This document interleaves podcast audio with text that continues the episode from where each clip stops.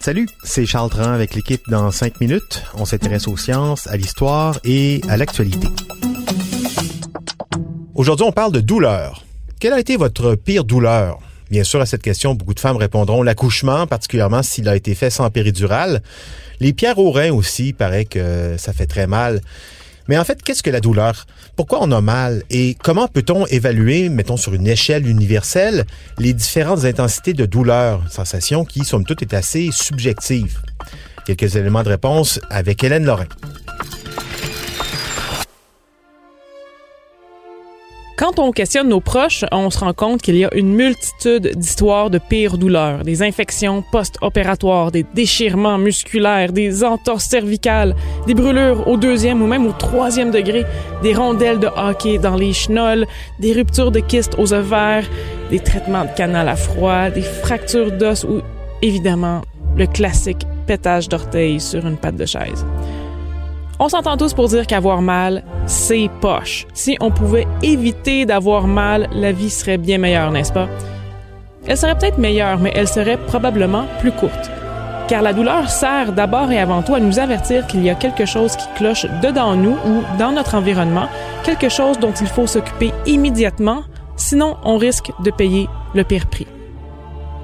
On appelle insensibilité congénitale à la douleur, cette maladie rare faisant en sorte que, paradoxalement, ceux qui en souffrent ne ressentent pas de douleur.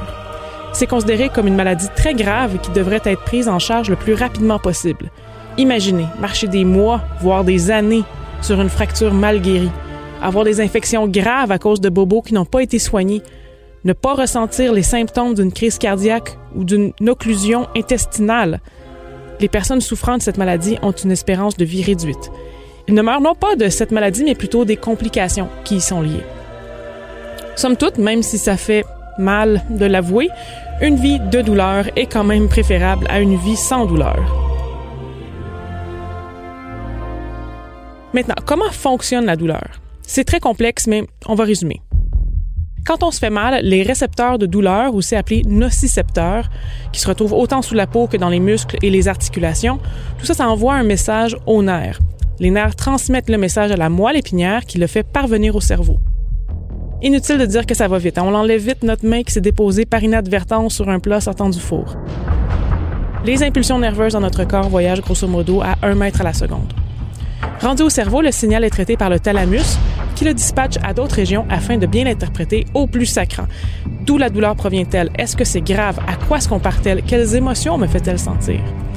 Car oui, il y a beaucoup d'émotions et de psychologie dans la douleur. La manière dont on ressent la douleur dépend de notre feeling général, de nos peurs, de nos attentes et de nos expériences passées.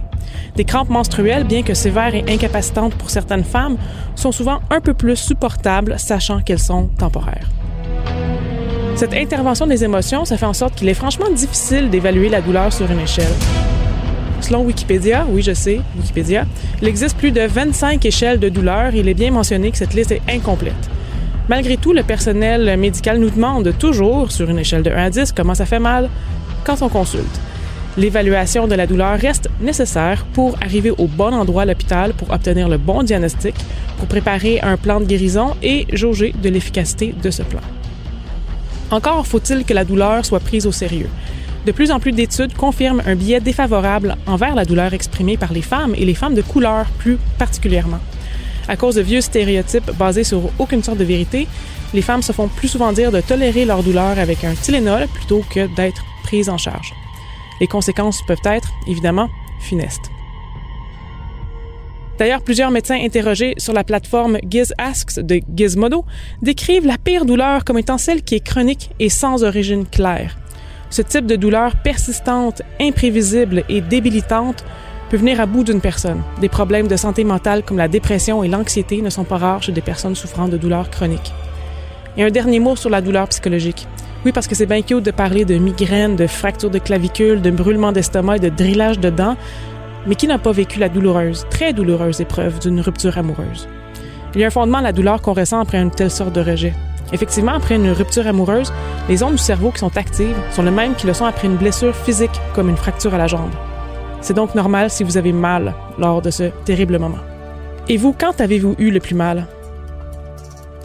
Ouais, j'allais dire ça, moi aussi, les, les peines d'amour, mais c'est vrai que je suis très chanceux, je, je touche du bois. Je ne souffre pas de migraine chronique. Il paraît que ça, c'est très douloureux aussi. Merci beaucoup, Hélène Lorrain. C'était en cinq minutes.